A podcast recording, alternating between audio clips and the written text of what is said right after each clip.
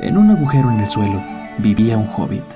No un agujero húmedo, sucio, repugnante, con restos de gusanos y olor a fango, ni tampoco un agujero seco, desnudo y arenoso, sin nada en que sentarse o comer. No, era un agujero hobbit, y eso significa comodidad.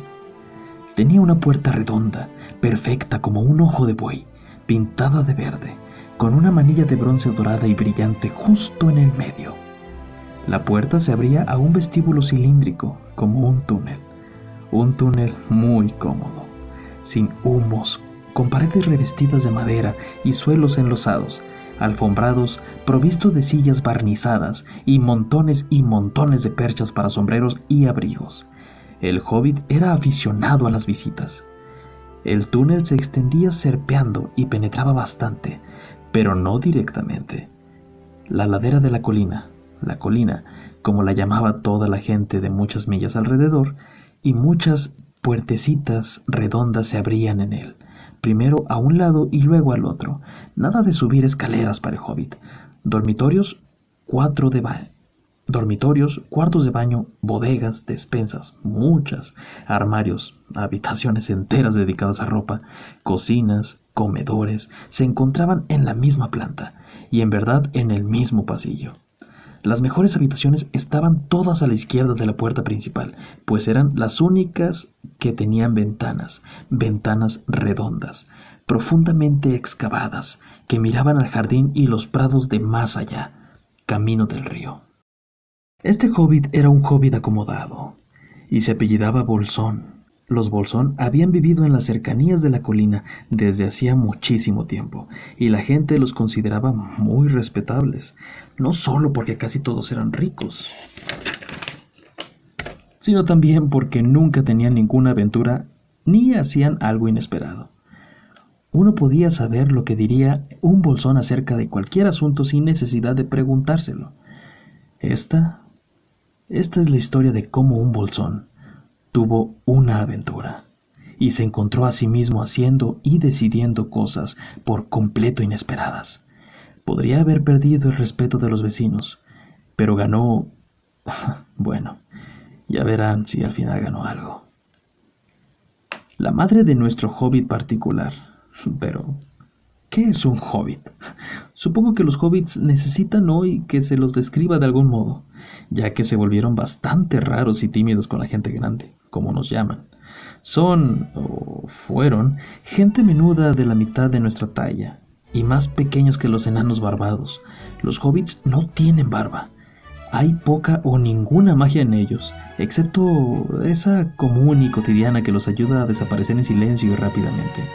Cuando gente grande y estúpida como nosotros o yo se acerca sin mirar por dónde va con un ruido de elefante que puede oírse a una milla de distancia.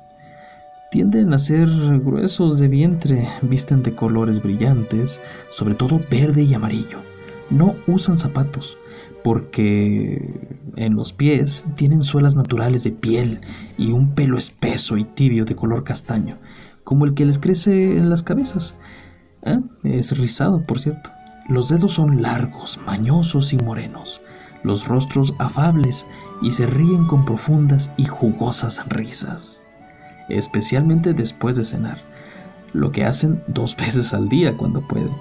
Ahora ya saben lo suficiente como para continuar con el relato.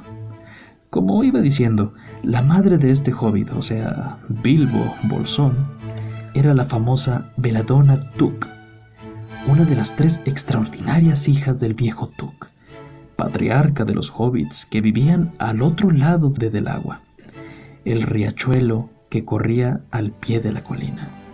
Se decía a menudo, en otras familias, que tiempo atrás un antepasado de los Tuk se había casado sin duda con un hada. Eso era, desde luego, absurdo, pero por cierto había todavía algo, no del todo hobbit en ellos, y de cuando en cuando miembros del clan Tuk salían a correr aventuras, desaparecían con discreción y la familia echaba tierra sobre el asunto. Pero los Tuk no eran tan respetables como los Bolsón, aunque indudablemente más ricos. Al menos, Veladona Tuk no había tenido ninguna aventura después de convertirse en la señora de Bungo, Bungo Bolsón. Bungo, el padre de Bilbo, le construyó el agujero hobbit más lujoso, en parte con el dinero de ella, pero eh, detalles. El más lujoso que pudieran encontrarse bajo la colina o sobre la colina o al otro lado de del agua. Y allí se quedaron hasta el final. No obstante, es probable que Bilbo, hijo único, aunque se parecía y se comportaba exactamente como una segunda edición de su padre, firme y comodón, tuviese alguna rareza de carácter del lado de los Tuk, algo que solo esperaba una ocasión para salir a la luz.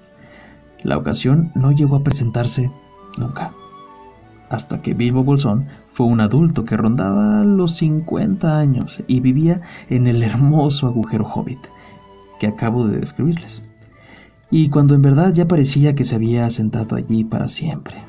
Por alguna curiosa coincidencia, una mañana de hace tiempo en la quietud del mundo, cuando había menos ruido y más verdor, y los hobbits eran todavía numerosos y prósperos, y Vivo Bolsón estaba de pie en la puerta del agujero, después del desayuno, fumando una enorme y larga pipa de madera que casi le llegaba a los dedos lanudados de los pies, bien cepillados, por cierto.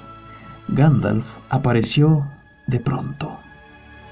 Gandalf. Si solo hubiesen oído un cuarto de lo que yo he oído de él, y he oído solo muy poco de todo lo que hay que oír, estarían preparados para cualquier especie de cuento notable. Cuentos y aventuras brotaban por donde quiera que pasara, de la forma más extraordinaria. No había bajado a aquel camino al pie de la colina desde hacía años y años, desde la muerte de su viejo amigo Tuk. Y los hobbits casi habían olvidado cómo era. Había estado lejos, más allá de la colina y del otro, lado, del otro lado del agua, por asuntos particulares. Desde el tiempo que todos ellos eran pequeños niños hobbits y niñas hobbits. Todo lo que el confiado Bilbo vio aquella mañana fue un anciano con un bastón. Tenía un sombrero azul, alto y puntiagudo una larga capa gris, una bufanda de plata sobre la que colgaba una barba larga, blanca y hasta más abajo de la cintura, y botas negras. Buenos días, dijo Bilbo. Y esto era exactamente lo que quería decir. El sol brillaba, la hierba estaba muy verde, pero Gandalf lo miró desde abajo, de las cejas largas y espesas, más sobresalientes que la ala del sombrero, que le ensombrecía la cara. ¿Qué quieres decir? preguntó. ¿Me deseas un buen día o quieres decir que es un buen día, lo quiera yo o no? ¿O que hoy te sientes bien? ¿O que es un día que conviene ser bueno? Todo eso a la vez, dijo Bilbo. Un día estupendo para una pipa de tabaco a la puerta de casa. Además, si llevas una pipa encima, siéntate y toma un poco de mi tabaco. No hay prisa, tenemos todo el día por delante. Entonces Bilbo se sentó en una silla junto a la puerta, cruzó las piernas y lanzó un hermoso anillo de humo gris que navegó en el aire sin romperse y se alejó flotando sobre la colina. Muy bonito, dijo Gandalf. Pero esta mañana no tengo tiempo para niños de humo. Busco a alguien con quien compartir una aventura que estoy planeando. Y es difícil dar con él. Pienso lo mismo. En estos lugares somos gente sencilla y tranquila, y no estamos acostumbrados a las aventuras. Cosas desagradables, molestas e incómodas que retrasan la cena. No me explico por qué atraen a la gente, dijo nuestro señor Bolsón, y metiendo un pulgar detrás del tirante, lanzó otro anillo de humo más grande aún, y luego sacó el correo matutino y se pudo leer, fingiendo ignorar al viejo. Pero el viejo no se movió. Permaneció apoyado en el bastón, observando al hobbit sin decir nada, hasta que Bilbo se sintió bastante incómodo y aún poco enfadado. Buenos días, dijo al fin. No queremos aventuras aquí. Gracias. ¿Por qué no pruebas más allá de la colina o al otro lado del agua? Con esto daba a entender que la conversación había terminado. ¿Para cuántas cosas empleas el buenos días? dijo Gandalf. Ahora quieres decir que intentas deshacerte de mí y que no serán buenos días hasta que me vaya. De ningún modo, de ningún modo, mi querido señor. Veamos. No creo conocer su nombre. Sí, sí, mi querido señor, y yo sí que conozco tu nombre, señor Bilbo Bolsón. Y tú también sabes el mío, aunque no me recuerdes a él. Yo soy Gandalf, y Gandalf soy yo. ¿Quién iba a pensar que un hijo de Beladona Tuk me daría los buenos días como si yo fuese vendiendo botones de puerta en puerta? ¿Gandalf? ¿Gandalf? Válgame el cielo. ¿No eres tú el mago errante que dio al viejo Tuk un par de botones mágicos de diamantes que se abrochaban solos y no se desabrochaban hasta que les daban una orden? ¿No eres tú quien contaba en las reuniones aquellas historias maravillosas de dragones y trasgos y gigantes y rescates de princesas y la inesperada fortuna de los hijos de madre viuda? ¿No el hombre que acostumbraba a fabricar aquellos fuegos artificiales tan excelentes? Los recuerdo. Viejo Tuk los preparaba en los solsticios de verano, espléndidos. Subían como grandes lirios, cabezas de dragón y árboles de fuego que quedaban suspendidos en el aire durante todo el crepúsculo. Ya se habrán dado cuenta que el señor Bolsón no era tan prosaico como él mismo creía, y también de que era muy aficionado a las flores. Diantre, continuó. ¿No eres tú, Gandalf, responsable de que tantos y tantos jóvenes apacibles partiesen hacia el sur en busca de locas aventuras? Cualquier cosa desde trepar árboles a visitar elfos, o zarpar en barcos y navegar hacia otras costas. ¡Caramba! La vida era bastante apacible entonces. Eh, quiero decir, en un tiempo estuviste muy acostumbrado a perturbar estos sitios. Le pido perdón, pero no tenía ni idea de que todavía estuviese en actividad. ¿Dónde si no iba a estar? dijo el mago. De cualquier modo, me complace descubrir que aún recuerdas algo de mí. Al menos, parece que recuerdas con cariños mis fuegos artificiales. Eso es reconfortante. Y en verdad, por la memoria de tu viejo abuelo Tuk y por la memoria de la pobre veladona, te concederé lo que has pedido. ¿Perdón? Yo no he pedido nada. Sí, sí lo has hecho. Dos veces ya. Mi perdón. Te lo doy. De hecho, iré tan lejos como para embarcarme en esa aventura. Muy divertida para mí, muy buena para ti, y quizá también muy provechosa, si sales de ella sano y salvo. Eh, disculpe, no quiero ninguna aventura, gracias. Hoy no. Buenos días por venir a tomar el té. Cuando guste, ¿por qué no mañana? Sí, venga mañana. Adiós.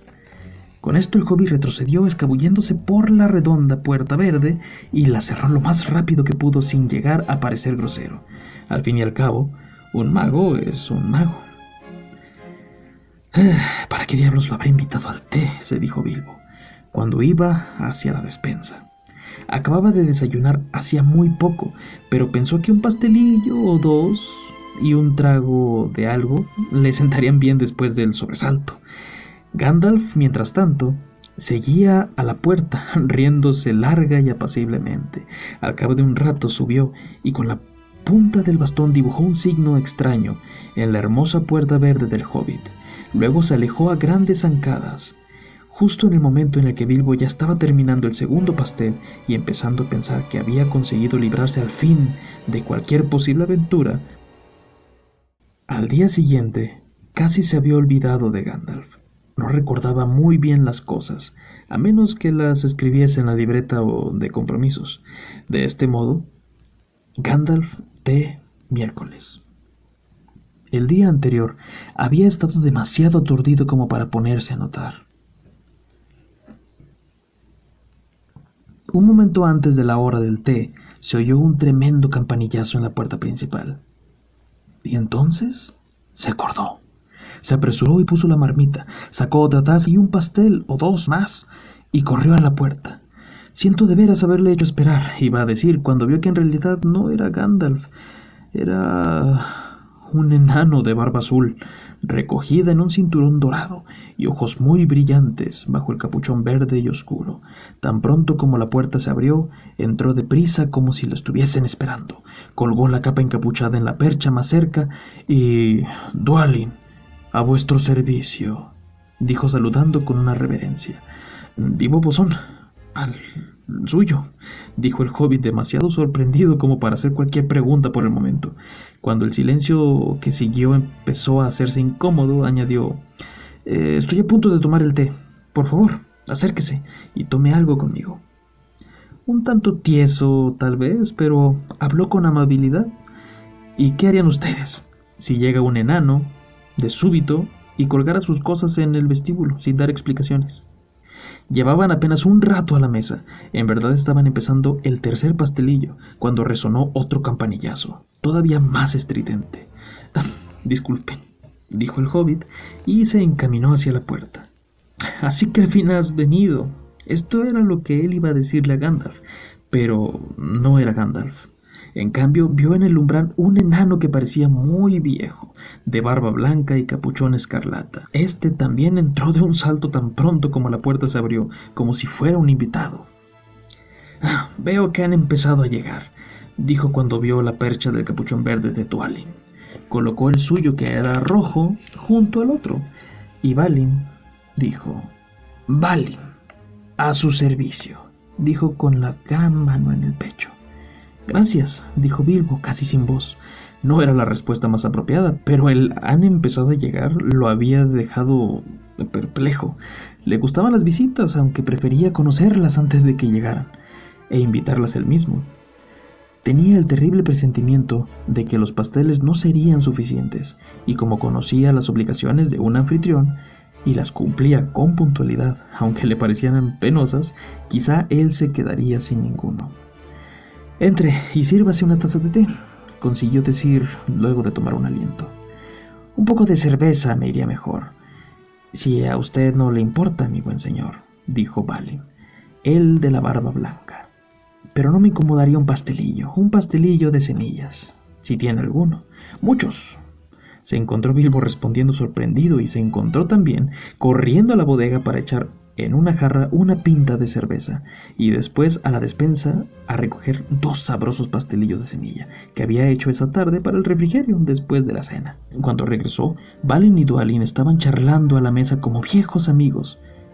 En realidad eran hermanos. Bilbo depositó la cerveza y el pastel delante de ellos, cuando de nuevo se oyó un fuerte campanillazo y después otro.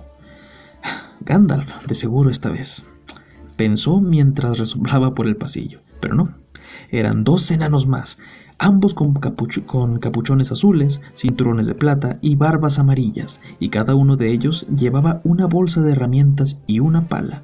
Saltaron adentro tan pronto la puerta empezó a abrirse. Bilbo ya apenas se sorprendió. ¿En qué puedo servirles, mis queridos enanos? dijo.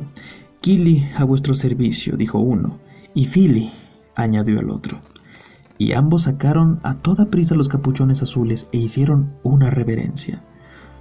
Al suyo y al de su familia, replicó Bilbo, recordando esta vez sus buenos modales. Veo que Dualin y Valen ya están aquí, dijo Kili. Una monos al tropel,